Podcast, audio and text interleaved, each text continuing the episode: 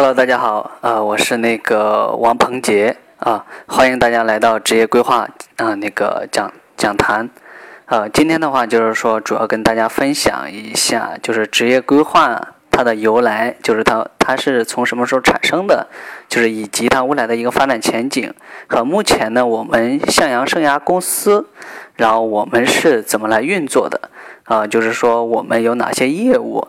然后具体的啊，包括培训呐、个人咨询呐，然后那我们具体是怎么在操作的？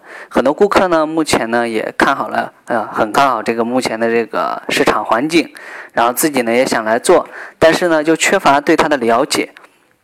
今天简单跟大家梳理一下，啊，就职业规划它的诞生呢，就是随着改革开放至今呢，我们先说几个职业现象，啊，第一个呢就是说抗环境能力差，啊。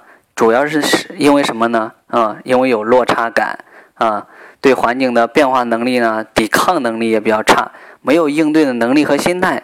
那这个时候就需要什么呢？需要职业规划来帮助大家啊。比如说你在遇到一个突发事件的时候，或者是你的职业啊在环境上面遭到一定困惑的时候，您如何来应对啊？第二个呢，就是说向心力不足。向心力不足呢，就是你比如说像目前的传统的这种服装企业。啊，这种酒店连锁啊，很多像这种八零啊、九零啊这种零零的这种员工，现在出来了，就是像这种九零后的，尤其是他向心力不足，在一个企业当中呢，工作啊不到不到一到两年啊，频繁的跳槽，常常换工作，又不能委曲求全，又不能委屈自己，其实这就是社会现状。那第三个问题呢，就是新生代的产生。就是中产阶级的出现，你看八零后啊、九零后啊，其实更多的就是说我喜欢就是最好的啊，大家都在说哦，我的理想，我是我有理想的，我是追求我自己的个人理想的，你看都在追求自己的。第四个呢，就是说不能顾全大局，这个团队效应比较低，还有一个就是情商比较低啊，只关注自己，不关注组织环境啊。接下来就是一个功利主义抬头，这样来说呢，就比较注重个人的利益，道德底线的下降。那具体怎么来讲呢？你比如说像，呃，前几年这种三聚氰胺啊，这种各种假冒伪劣产品的出现，其实已经说明了一种功利主义抬头了。啊，大家都急功近利的啊，为了就是挣钱啊，就是忽视了一些职业道德或者是啊社会的道德。啊，这其实都是社会留下的和时代留下的劣根性了。那作为我们公司或者个人，我们该啊如何应对呢？其实这个显得尤为重要的。那目前呢，就是说时代在变化，环境也在改变。那对于我们个人呢，要懂得认清现状，适应环境。那第二个呢，就是说目前呢，中国职业规划教育啊相对滞后啊。你怎么来讲呢？你看，就是说每年啊，那么多的大学毕业生出来之后呢，找不到自己理想的工作，尤其是今年啊，七百二十万的就业，那怎么办呢？就是基本上的话，就是供给大于需求了，再加上目前的产业分工啊，产业分工怎么来讲呢？你可以看一下啊，就是说根据制造的七大模块来说。啊，产品设计、原料采购、仓储运输啊，这个订单处理、批发经营、零售，你看这基本上就是六大模块。那六加一呢，分别是那六呢都是在国外的，只有一是在我们中国国内。你看都在提供中国制造，对吧？就是说把这种最低廉的，就拿一个芭比娃娃来讲。啊，从最原始的设计呀，这种图案啊，然后各方面的这种排版啊，然后是这种啊，怎么来把这个原材料的采集啊？你看啊，基本上的话都都已经是国外人家都已经制定好了。那接下来来到中国干嘛呢？我们就是把它给组装一下就可以了，按照人家的图纸，哎，把它制造一下。你看，在香港一个芭比娃娃可以卖到九点九美元，但是我们真正的能拿到多少呢？啊，不到一美元的成本，我们真正只能拿到这么多，对不对？那接下来的话就是说一下，就是中国的这种教育呢，目前的话就是，啊，本科教育其实它是通才的一个教育了，专科教育是专才的教育，啊，尤其是今年的这个，啊，下发的这个通知。呃，国家下发通知，要将一千两百所的高校变成六百所的中职中专院校。啊，基本上就是专才的输送了。那专才的输送它会出现什么问题呢？你看现在很多中职中专的这个学生啊，根据我们叔伯的理论呢，我们职业是从什么时候开始呢？我们是从我们二十二岁参加工作到我们六十五岁退休。啊，我们在不同的人生阶段呢，其实呢，我们是有不同的课题完成的。那这个呢，待会儿我在下面讲，跟大家着重沟通一下，就是说讲一下啊，这个到底是它会有哪些规律呈现啊？为什么这种目前的这个中职中专，包括这个大学的这种教育，它需要职业规划？嗯，那我们接下来往下面来讲啊，就是说。呃，其实呢，现在大家都有几个问题。嗯，你有自己的这个职业规划吗？啊，你在什么行业里面？传统行业还是新兴行业？你知道如何指导指导自己的这个发展吗？就是想要改变，首先呢，我们要有一个思维和观念的改变。接下来呢，就是能力和知识的改变。世界上其实是没有梦想的，只有事实付出的结果。啊，你看每年这学生的这个质量呢，其实就业质量其实明显不是很好的。目前呢，我们也接触到很多顾客啊，那就遇到很多问题。总结下来呢，其实有两点了，一点就是职业定位不清晰，第二点呢就是职场成熟度不够。那怎么解决呢？待会儿我们往下面就是把它着重的沟通一下，就是我们如何在帮助别人啊，或者帮助顾客在如何做职业定位的，然后如何设计职业通道的设计的和目标。目标的设定的，嗯，那接下来呢，就是说讲一下目前的这个产业环境啊。随着互联网的发展啊，最近的话就是说，呃，互联网思维的出现，其实啊，我现在也在研究。好了，我我目前是有自己的这个合伙团队的。呃，互联网思维呢，其实它就是说要把原本该做的事情做好啊。这个叫做什么思维呢？这个其实就是叫做极致思维。啊啊，创新思维呢，其实这个就不多说了啊啊，迭代思维呢，就是把自己的产品呢不断迭代更新。目前市场上的产品分两种，一种是有限改进产品，一种是无限改进产品。那比如说无限改进产品呢，就像你看现在的智能科技啊。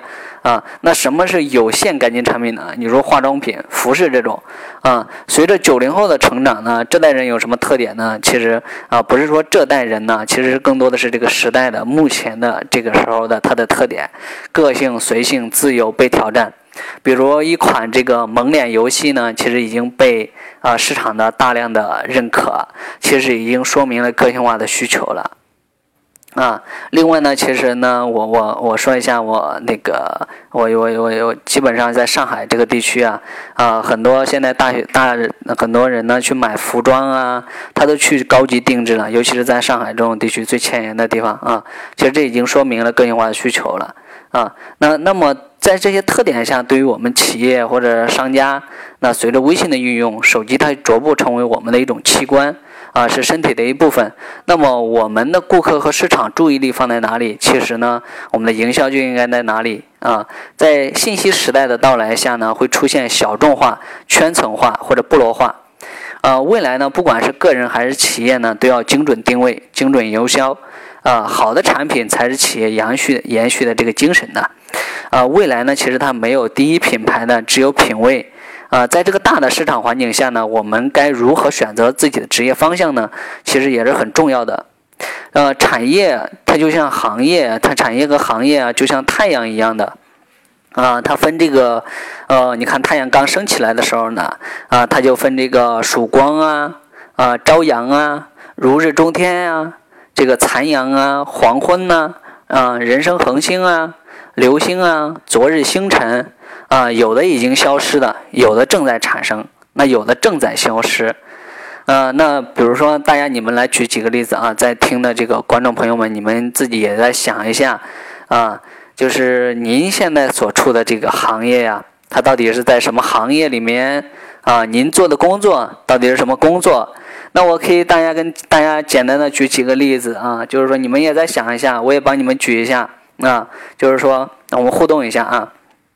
嗯，其实目前呢，好的这个职业呢，我们就说一下这个朝阳的职业。你比如说像职业规划师、理财规划师、人力资源管理师、时尚买手、互联网网络营销专才啊，其实这些呢，啊，就已经其实目前站在最前沿的地方了。对，那目前呢，就是说传统行业呢，它其实面临的一个整合啊。目前第四产业的到来，其实第四产业就是什么呢？就是知识和信息的时代。互联网和知识的到来，职业规划师呢就是知识型的产业。呃，这里呢就简单跟大家介绍一下，如果你想学到更多的就是关于职业规划的，就是免费啊，先就是说想了解的啊，啊，就是说可以在当当网上去购买一下那个《十天谋定好前途》啊，这个是中国第一本实操的书籍，凝聚了这个向阳生涯十二年的这个咨询培训的精华。啊，在这里面有很多这个实操的案例。那刚才呢，我又跟大家提到了一个产业，就是说为什么呢？就是我们选择一个产业，它会影响着选择一份职业，它会影响我们的发展速度。那怎么来讲呢？就是因为目前它就从你看，从刚开始的这个农业呀、那个工业呀，到现在的信息产业和知识产业，其实它现在就是一个时代的发展。嗯，如果你您现在就是说像您自己一样的这种，你还在选择这种，您就是这种快要没落的这种产业或者岗位的话，您就是再努力，其实您也没有在这种新兴行业里面人家的发展速度快。就拿马云他曾经讲过这句话，其实他他自己就说。啊，我其实是很，就是说很不聪明的一个人啊，我自己都能走到现在。其实你们靠你们的努力，如果站在这个行业，你们把握这个行业的信息，这种最前沿的资讯，其实你们也能成功啊。成功的也许比我还要好，还要早。那这个的话，就是说大家不要觉得有点空，有点大，其实就是这样子的。就拿我个人来讲一样，对的啊，我自己呢，其实也是受职业规划的受益者啊。那现在的话，就是说，嗯。基本上的话，就说一下向阳生涯啊，是这个行业的规划行业的创立者，体系的构建者啊，十二年的这个行业人才的培训啊，五万左右个人成功的案例啊。目前呢，就是说上海总部、北京分公司、深圳分公司啊，江苏、河南、山东啊、西安等地啊，设有专业的这个办事处啊，就是。呃，未来两年呢是全国运作，很多这个培训顾客呢，其实关心这个行业的前景。啊，今天在这里呢，我也说一下这个行业前景。啊，其实，在上面我已经说了，目前呢，职业规划就是属于第四产业。那具体呢，就是说大家还是也还是觉得有点空，哎，那具体是怎么运作的呀？我还是不了解，那怎么办呢？我其实待会儿会往下面给你们讲，就是。啊，目前呢，就是说像生涯的业务的范畴呢，一是行业的培训，行业培训呢，主要是针对于我们的中国职业规划师的培训。啊，简单这里在这里插一下啊，就是说职业规划师呢，他目前是国内最高端的这个认证。啊，需要就是大专工龄八年以上、三十岁以上的人可以认证，本科呢是五年以上啊，就是三十岁以上的人可以认证。那来认证呢，其实他们的跨越呢，其实很多领域了，对，啊，职业也有很多不同的这个职业属性。那一般来说呢，都是人力资源相关的培训师啊、企业经理人呐、高校就业指导老师啊，和对职业规划的这种爱好者啊，和对这个。这个行业有美好的，就是说憧憬着看好这个市场的这些人啊，来认证来学习的。那另外一个培训呢，就是国家生涯规划师的培训。国家生涯规划师的培训呢，它是一个三天的培训，这个的话是一个基础的培训啊，它主要是做自己的职业规划师。嗯，但是呢，就是说啊，它有特定人群吗？这个是没有的。那其实呢，我待会儿就是嗯看一下，就是说这个叔伯的理论呢。我刚才就说了，从二十二岁参加工作到我们六十五岁退休，我们是有不同的课题完成的。那具体讲到这里呢，也跟该跟大家讲一些干货了啊，就是说，呃，叔伯理论呢，就是大家可以去百度一下，就是说。嗯，从我们其实是从我们零岁呢到我们老去啊，我们在不同的人生阶段呢，其实是我们有不同的课题要去完成的。那具体来讲呢，我怎么来讲呢？我现在就从这个我们参加工作开始啊，我就不讲前面的，我就不讲了。从我们零岁的那个时候，从二十二岁呢到我们二十四岁呢，是一个职业探索期。那职业探索期呢，这个时候呢，大家会出现什么问题呢？啊，出现一些问题，你比如就像职业迷茫或者职业困惑，啊，对自我的认知不足。对，不知道自己喜欢什么，或者是将来从事什么行业，或者是，呃，现在在一份工作岗位上，总觉得不是自己想要的啊，但是呢，又没办法去突破，自己又改变不了这种现状。那这类人呢，一般出现在什么年龄段呢？因为八零后的话，就是说九零后的现在也居多，但八零后的更多，为什么呢？因为是这样子的，八零后这代人呢，他没有更完完善的职业规划的体系，然后他自己呢，现在也有了家庭。你比如说，现在有了三十多岁了，其实到三十五岁呢，你已经就进入了职业规划，你再做职业规划，其实就已经搭上职业规划的末班车了啊啊！职 对您接下来的这个啊，六十五岁退休，起码还有三十年的这个职业职业途径、职业经历啊，可以让您更好的这个指导自己的这个发展。啊，那接下来就是说，呃，基本上我们现在掌握的这种技术啊，呃，确实是让您二十二岁到二十四岁，舒伯的理论就是你就是处在探索期。如果这个时候把自己的职业进行更好的探索啊，找到自己的合适的职业定位了，那接下来到二十五岁的时候，它就是一个职业确立。那我们逐步确立一个逐步确立一个行业，确立一个岗位职能啊。从二十五岁到三十岁啊，主修正期进入修正期了啊。这个时候呢，啊，把自己的核心技能啊啊人脉呀啊，更多其实这个时候是专注于自身的商业价值这一块了啊。在三十岁之前形成自己的核心竞争力，乃至说在一个工作岗位，在一个行业里面让别人无法替代的。嗯，啊，这些如果你前面的课题都完成了啊，这个当然是没有问题。如果没有完成，那这个在这个年龄段会出现什么问题呢？其实从二十五岁到三十岁，男士或者女士要面临的适婚的年龄，啊，适婚的年龄呢，其实这个时候你有地域的考虑，有晋升。啊，有这种薪资的要求，培训体系的要求，这个都叫做外生涯了。对，这个时候穿插一下，就是内生涯和外生涯啊。讲到这个地方会出现什么问题呢？就是说，当您前面二十四岁没有经过职业探索的时候，你到二十五岁到三十岁的时候，这个时候会出现职业问题，就是职业困惑或者职业迷茫啊。有的已经进入职业倦怠期了，但是这个时候又面临着家庭的选择，又是工作和婚姻。双重的这个考虑，其实这个人这个时候时候呢，啊，会给您造成一定的影响。你自己不知道怎么处理这些事情，和总感觉生活或工作一团乱麻。对，这这就是出现问题的时候。如果你这些问题在二二十五岁之前都解决好了，那么当然您现在发展的会很好。一般呢，在一个工作岗位上就是中层以上的管理。那接下来呢，就是说从三十岁。啊，到三十五岁，我们进入安定期了。这个时候，因为呢，我们大部分都已经结婚生孩子了，然后是呢，又已经在我们的工作岗位上啊。这个时候呢，逐步呢，我们的人脉就开始起到一定作用了啊。我们的人，我们的事业呢，其实是向上发展的，对，是向上发展的。如果前面这些课题都完成，但是有些人都没有，这前面有些课题都没有完成啊。有有的我们接触到的顾客，就像我嗯本人呢，三十五岁的，那三十八岁的都有。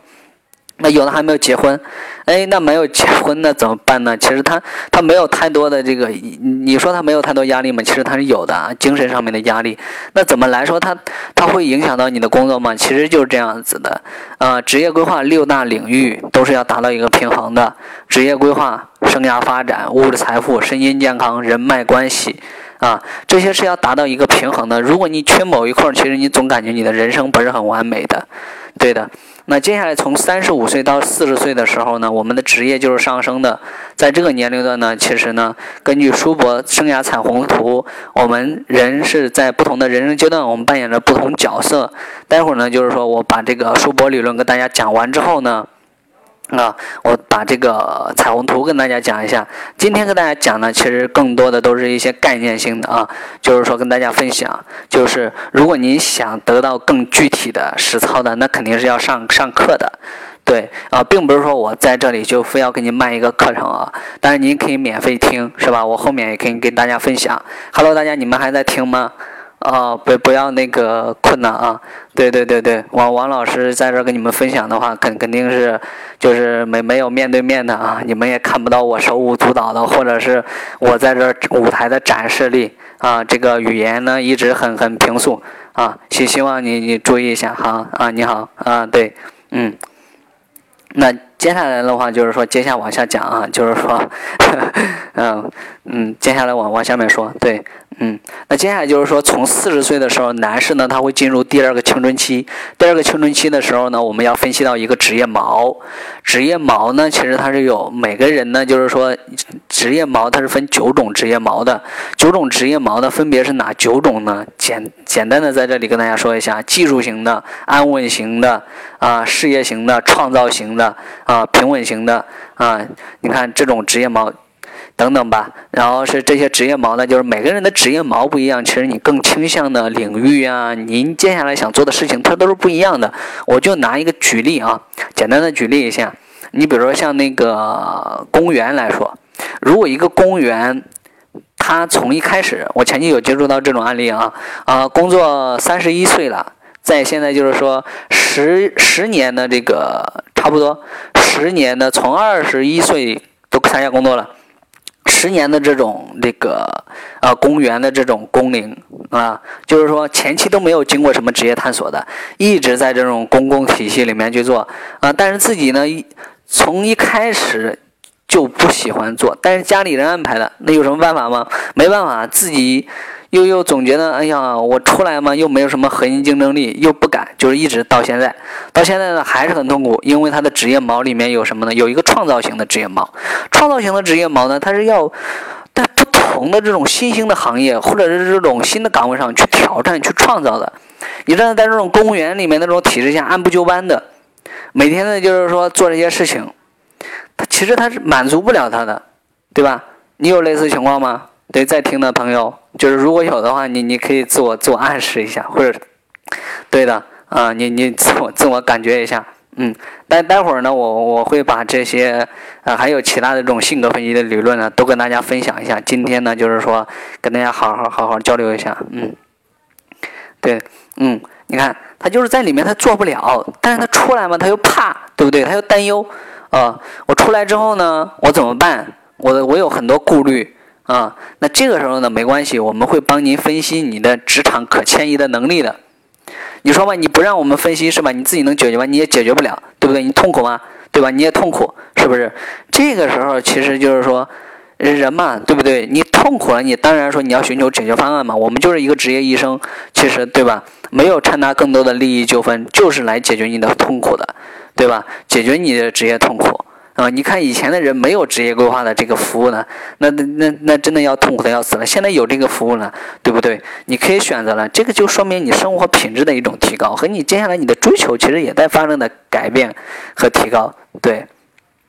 那接下来从四十岁到四十五岁的时候呢，啊，这个时候呢，啊，职业要么是上升，要么是下降，要么是平稳。那为什么会出现这种原因呢？还是我刚才在讲的，有的人。他已经进入了平稳期的这个职业锚的时候，他就要求平稳了。我要有稳定的工资，要有稳定的收入啊！我的家庭各方面已经很安稳了啊！我的工作也是很安稳了，我不需要有太大的挑战了，我就需要安稳。这个就就是安稳。那有的人为什么是上升呢？有的是创造型的职业锚，创造型职业锚，我就要再寻求挑战，再寻求突破，因为他怕退休啊。在这个人呢，你知道，在六十五岁退休以后，我要干什么呢？人会担心呐。人，你看，我们真的是说一个，真的有一个理论，就是我们中国人真的是从一出生就忙着长大，哇哇的赶紧喝奶吃奶，我要长大啊，我我要学会走路，跌跌撞撞的要走。啊，那那接接下来长大了以后干嘛呀？我要上学，哎，我我要上学，我我也要上学。上学了以后干嘛呢？我要就业，就业以后干嘛呢？哎呀，我要结婚，我要生孩子，啊，我我要我要接下来那 接下来干嘛呢？哎呀，我我要当管理者，呃，我我要挣更多的钱，我要有社会地位。嗯，你看，那接下来怎么办呢？就是说到达一定阶段的时候，哎呀，我要退休了。那我退休以后我要干嘛呀？是不是？你看这个时候的 这个年龄段的人就是什么？哎呀，我退休以后干干嘛？我要寻求第二职业，是吧？这个时候其实职业规划师就是您更好的选择，对他就是靠知识或者能力啊来来获取价值的，那接下来呢，就是说你你退休以后你也可以做这件事啊，它是越老越吃香的行业，对不对？我刚才说的那个笑话就是说。哎呀，那我老了，我老了怎么办啊？其实老了以后等死，等，哎呀，我有的你看，有的人进入那个晚年的时候，哎呀，我哪一天说不定就去见我爸爸了，我就去见我妈妈了，啊，你看他有时候会跟儿女说说这些话，你看那个《十二道锋味》里面那个谢霆锋的老爸谢贤，啊，经常呢就跟那个谢霆锋讲。哎呀，我要见我老爸去了。你看，这这个时候人，他就是这样子。他到死的那一刻，他他还会去说：“哎呀，我还有什么事没有完成呢？”你看，中国人其实是很怪的，你知道吗？就就是说，生活在这种模式下，这是我们惯有的这个思维。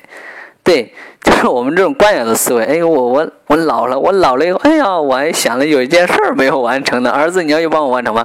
你看。其实，其实其实挺搞的，但是但也说说存在一种智慧在里面吧，对的，嗯，就是说啊，人无远虑，必有近忧，对的，嗯嗯。那接下来的话就是说，这个是叔伯的那个呃理论，就是说大家就是说可以到时候去网上查一下这个，就是说想更多了解的也可以买那一本《十天谋定好全图》。那接下来就讲一下生涯彩虹图。生涯彩虹图呢，它是嗯这个。嗯啊，我我把这个地方穿插一下吧，就是说，接下来就是说我刚才已经把这种呃问题跟大家就是疏导了一下，就是说呃我们职业规划师啊，包括我们个人呢会出现哪些职业问题，我刚才已经说了，你比如说职业定位的问题，认知不清晰啊，职业倦怠、职业困惑啊，家庭和职业的选择啊，呃新兴行业的这种挑战。啊，这是的，寻求更好的这个发展，这其实都是我们本身现在需求的这个问题。那寻求解决方案呢？那职业规划是可以满足大家的，对吧？我把这个是问题跟大家疏导了一下。嗯，根据舒伯的理论，基本上他您您在网上查一下，您都知道，啊，人就是在发展的过程当中，发展过程就是有这些问题，所以这个问题它本身是有规律呈现的，所以它是可规避和可规划的。对吧？这个时候的话，大大家你掌握这种规律了，这个时候你就不用怕了，对不对？它可以解决您今后的这个职场的这个道路的发展，让您更好的获得这个啊您满意的工作，你升职加薪，是吧？呃，这这些都是附附加的嘛，就是最主要的还是有价值感嘛。我们每个人其实追求的，我要有价值感。对吧？我要比别人好啊！中国人就是有这种攀比心理，我我要就是要比你好，我职业就是要发展好。其实这个这个现在的话说也算是一种正常的现状吧，就是要为自己争气嘛，对吧？说说的俗一点啊，就是，嗯，那接下来的话就是说讲一下我们这个呃向阳生涯如何帮这个顾客定位的。就是说，这个其实也涉及到了这个职业规划师啊，他们学什么内容？就是说，具体的呃，学了之后怎么跟怎么用啊？就是说，那我就讲一下，就是说我们怎么帮这个顾客定位的。嗯嗯，向上生涯呢，主要是会职业规划呢，它主要分职业定位、职业通道的设计和职业目标的设定啊。那我们帮一个顾客定位呢，我们会用到向阳生涯的三大系统和十五要素。啊，三大系统呢，分别是哪三大系统呢？就是说，第一呢，就是说职业取向系统，啊，商业价值系统和商业机会系统。啊，职业取向系统里面呢，我们会分析到，啊，顾客呢，啊，就是性格、兴趣、爱好、价值观、家庭背景和愿景。商业价值系统里面呢，我们会分析到目前的产业结构、宏观经济政策和你的。呃，商业价值系统里面呢，会分析到你目前的这个知识、能力、经验、学历、人脉资源。商业机会系统里面，我们会分析到目前的产业结构和宏观经济政策。那简单来说的话，就是这综合这么多因素，才会帮一个顾客定位。那接下来的话，就是说讲一下单性格分析的一个理论，我们就会用到 MBTI 和霍兰德。啊，MBTI 呢，它把人分为十六种性格类型，十六种性格类型呢，演变出三十二个职业，三十二个职业呢，演变出七十二种职能。啊，在我讲的过程当中呢，大家也可以在网上查一下，就是 MBTI，这样的话，你更好的就是这个理解和吸收。因为我今天呢是音频这个，呃，就是讲的，如果改天我可以视频跟大家讲一下，就是说你你们可以直观的看到这个图。对，今天就是音频跟大家分享一下，嗯。就是你查一下 MBTI，MBTI 的话，它就是说，呃，八种八个字母，八个字母组成这十六种性格类型。我都简单的把这八个字母简单的跟大家介绍一下。就是说，我们通常会分析到一个人内向或者外向，在专业术语上，我们会分析到你是内倾还是外倾。内倾呢，其实就是 I 啊，外倾就是 E。对的，啊，那接下来我们会分这个实感和直觉，啊，实感呢就是 S，直觉就是 N，对，那接下来呢就是一个情感和思考，情感就是 F，思考啊，思考呢就是 T，啊，那接下来的话就是一个认知和判断，认知的话就是 P，啊，判断就是 J，那那你在听的过程当中，你可以简单的看一下自己到底属于哪一种性格类型，我待会儿呢就是把他们介绍一下啊。就是，呃，怎么来鉴定一个人他具体是内内向和外向呢？就是内倾和外倾呢？就是说，主要是关注于外在的事物的感知的。就是具体可以这样讲，如果是外倾的这种人呢，啊，他会用五官来感觉，就是说觉得这个东西很好。大部分呢，他的注意力都是在外部的，啊，比如说你你就像女孩子，拿女孩子就是说我我们说平时，呃，说购物啊，就是你在大街上看到一款衣服。哇，你会觉得哇太漂亮了，然后这个就是外勤，对吧？你你你更多的，但这样解释还是不太合理啊。这样来讲，就是说，呃，外向的人呢，更多的就是说，还是着重于外部外部的事物；内勤呢，就是内内在的，注重于内在的这种感受的啊。这这个大家好理解吧？嗯。那接下来的话就是一个，嗯，我刚刚才讲到一个实感和直觉啊，直觉什么呢？直觉就是靠五官。啊啊，嗅觉、触觉、感觉啊，这种呃视觉，他觉得挺好就挺好。实感这种类型的人呢，他是要有感受到的，他是要真真实实用过这个东西的。他要，哎，你比如说你给他讲一个什么东西好，他要这个东西是怎么来的啊？它好在哪里？它具体是怎么用的，是吧？啊，他他他，这个是实感类型的实感那个实感类型的人的，直觉类型的人就觉得哎。哎，挺好的。你比如说，就像谈恋爱一样的，女孩和男孩谈恋爱一样的，一第一眼哇，一见钟情的这种，肯定都是直觉类型的人的，不是实感的。实感这种人呢，他不会跟你一见钟情的，他肯定，他肯定是要跟你接触过，对你这个人呢，全部给你分析一下，他他才会跟你跟你跟你在一起的，对吧？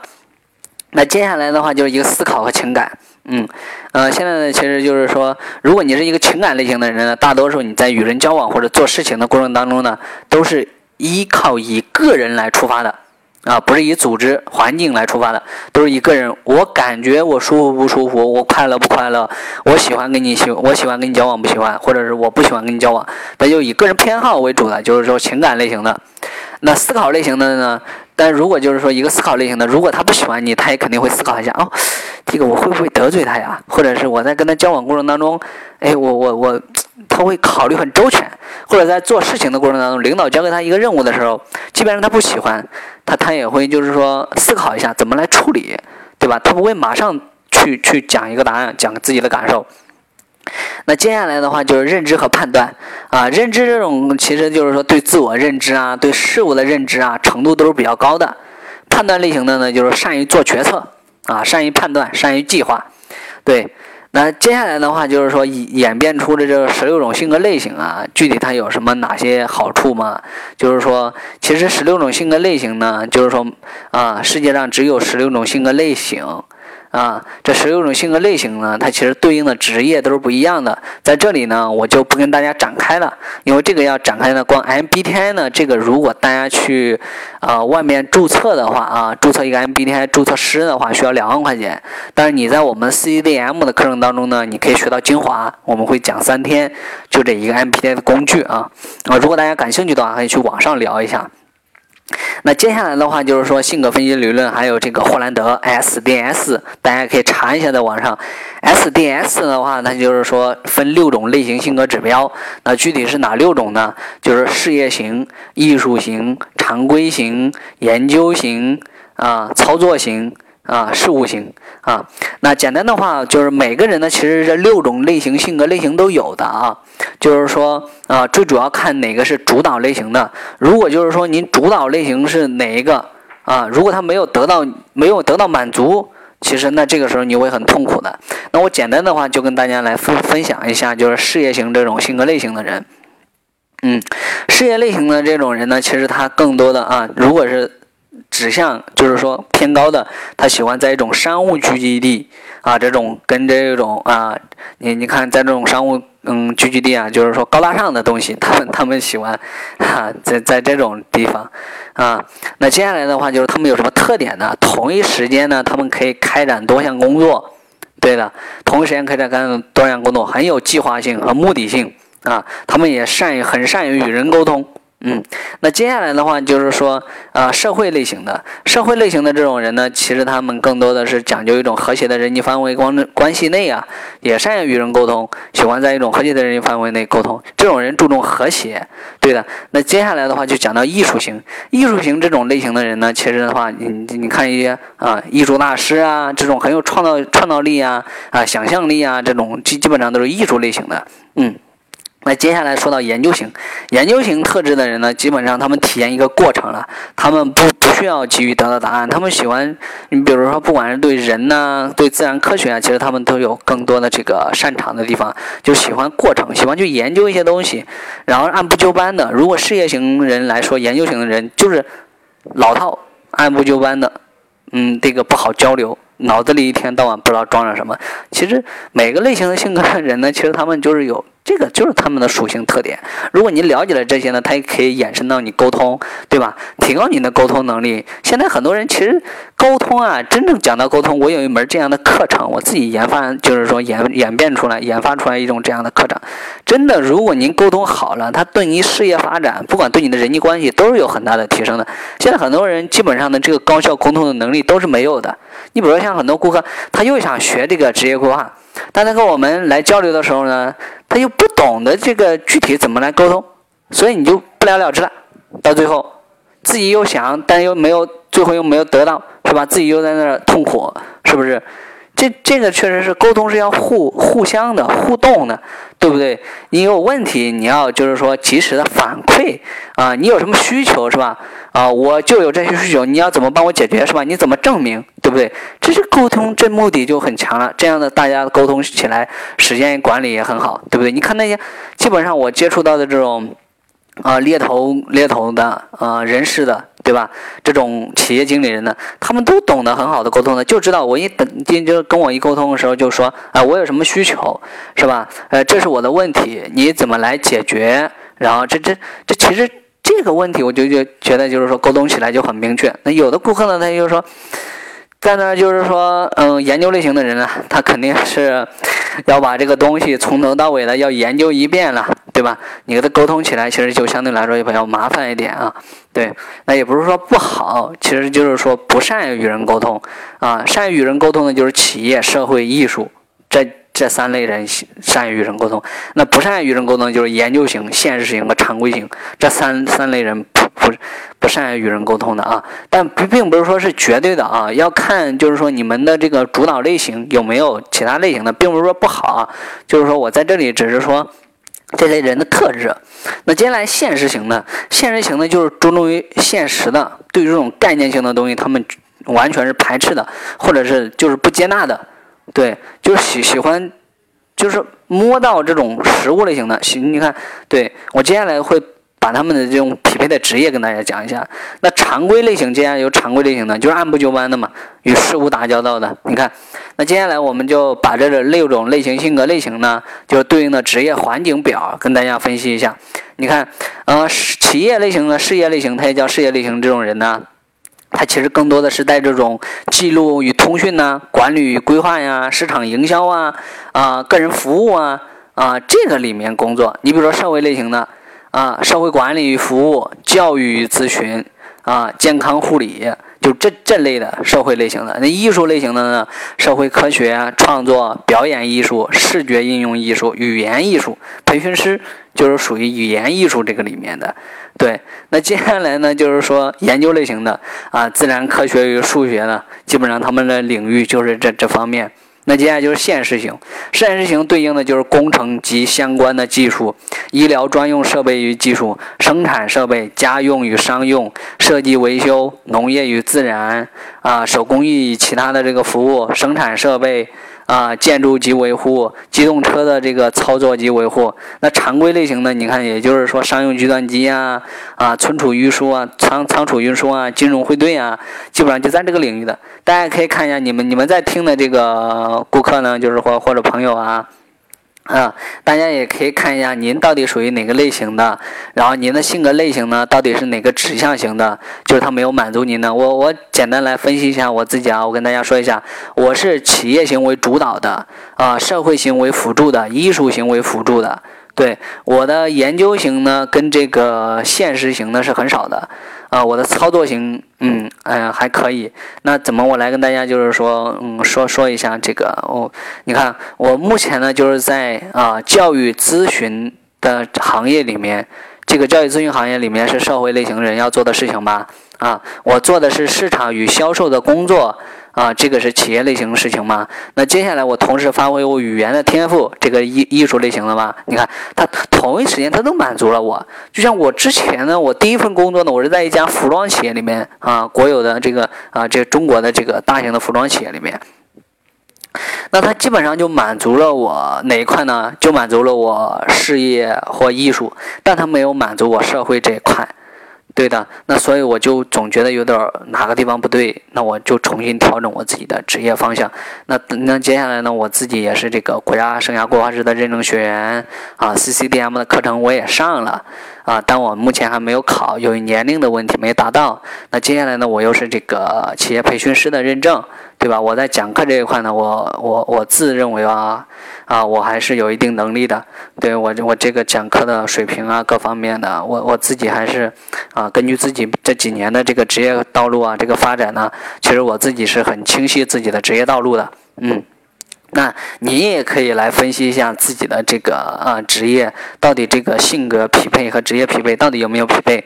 对吧？这只是性格分析理论。那接下来呢，我们还要分析您的爱好呀、价值观啊、家庭背景啊和愿景啊。我在我的这个亚马逊的平台里面呢，我有一个十三种职业价值观啊。十三种职业价值观呢，到时候大家我就不讲了，到时候大家可以在我这个亚马逊这个电台里面去听啊。十三种职业价值观，到时候大家也可以关注我一下，这里面有十三种职业价值观，这个价值观我就不跟大家分析了，这个要您您到时候自己分析去啊，嗯。那接下来的话就是商业价值这一块，商业价值这一块的话就讲到就是说您的知识啊、能力、学历、人脉啊、资源。你看，就是说，呃，那人脉和资源呢，我们什么时候来分析呢？你就是说，其实你你现在都可以分析，但是我我有提倡一点，就是说什么时候真正我们人脉才会产生作用呢？其实从我们大学一开始，我们人脉呢，其实也分很多了。你看，兵源人脉啊，亲情人脉啊，血缘人脉啊。对吧？在职业规划，就是在生涯那个十天谋定好前途那里面，人脉我们那里面有很多分类啊，到时候大家也可以去关注这本书去看一下，也可以就是说啊，真正现在已经确立了啊，想来学我们的课程的，也可以抓紧时间报名，对吧？这个其实也没什么好犹豫的，对，也也没有就是说，你看基本上的话，一个月工资都不到的。对吧？一个初级课程三千九百八，基本上你一个月工资就有的就是说一两万的，就是说其其实就就是一个零头。现在一个 iPhone iPhone 六手机，你看你现在都多少钱啊啊？卖到六千多块钱，对不对？iPhone 六手机它代表的什么呢？它的本质是什么？第一啊，它目前是最好的吗？对不对啊？大家需求的是什么？需求的就是这个呃感觉啊，就觉得这个哎，我拿个 iPhone 六，我很有面子，是吧？功能又很强大，对不对？那其实你有这么多钱，其实你买一个职业规划的服务，或者是你你学一个这样的课程，对您今后的这个职业道路，不知道你你指导好，不知道你能买多少个 iPhone 六？你买个劳斯莱斯，其实你能能能达到的。这个不是说大啊，这个是真正的，对吧？这个确实是可以达到的。如果你脚踏实地的一步一步，你掌握这种科学规划的方法去做。对吧？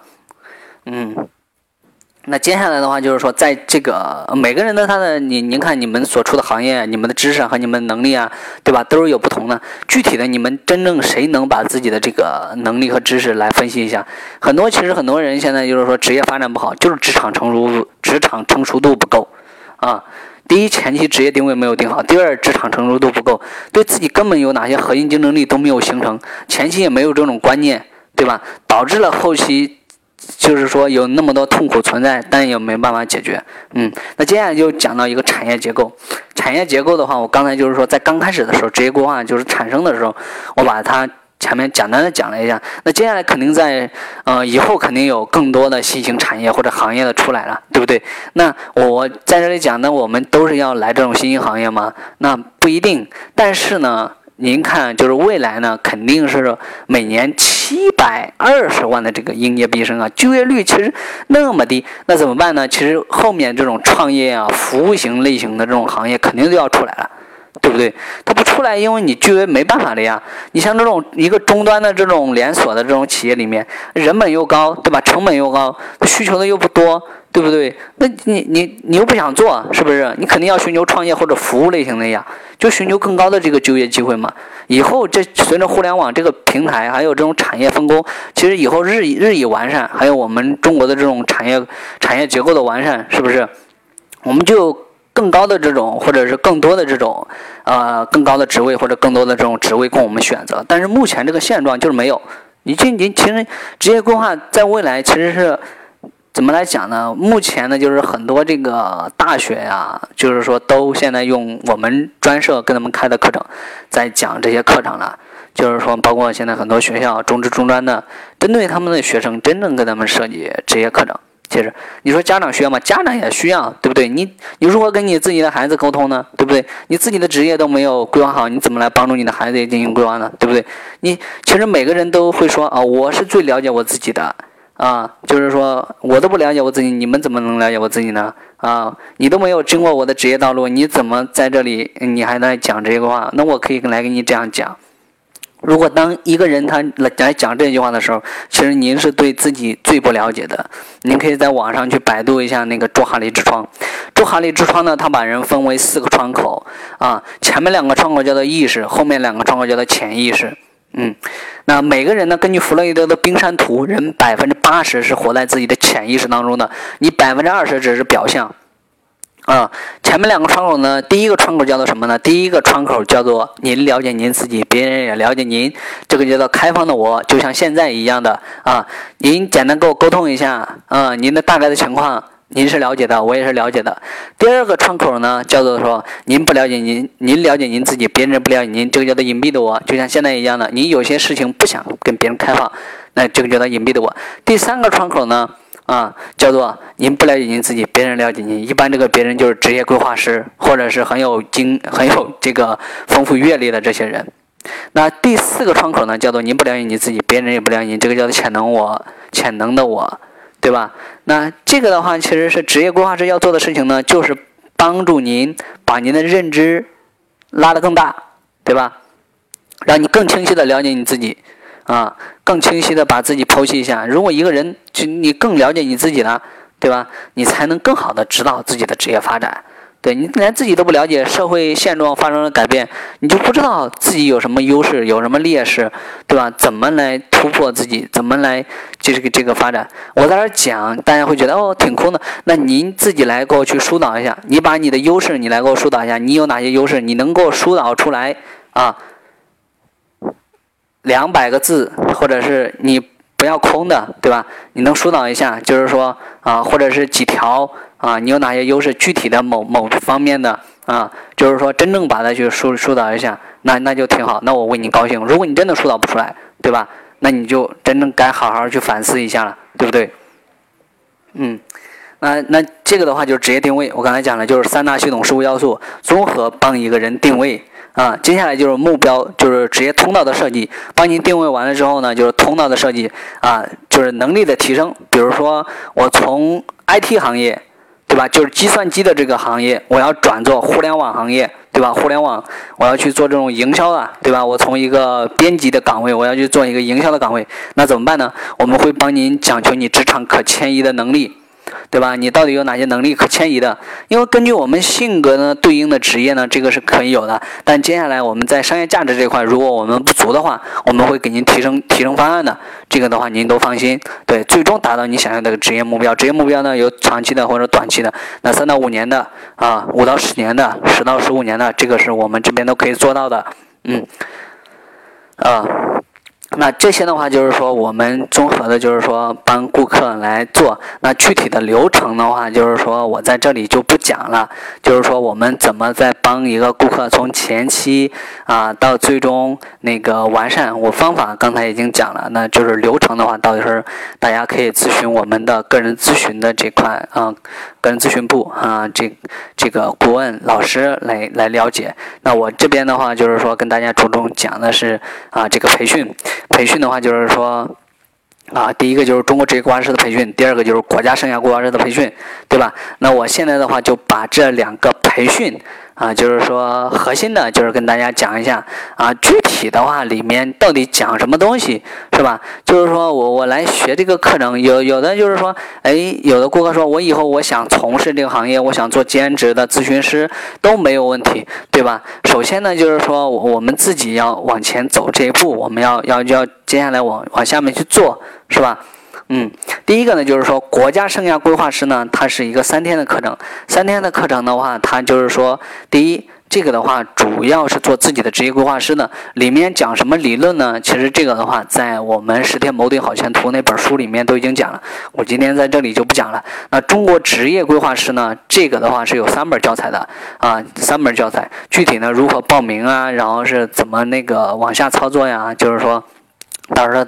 大家可以在那个网上或者是邮箱里面跟我留言，然后是哎有有我 QQ 或者都给我留言都没有问题的，对的啊，我的我的那个就是企业邮箱的话是啊 wpg at ccdm 点 com 点 cn。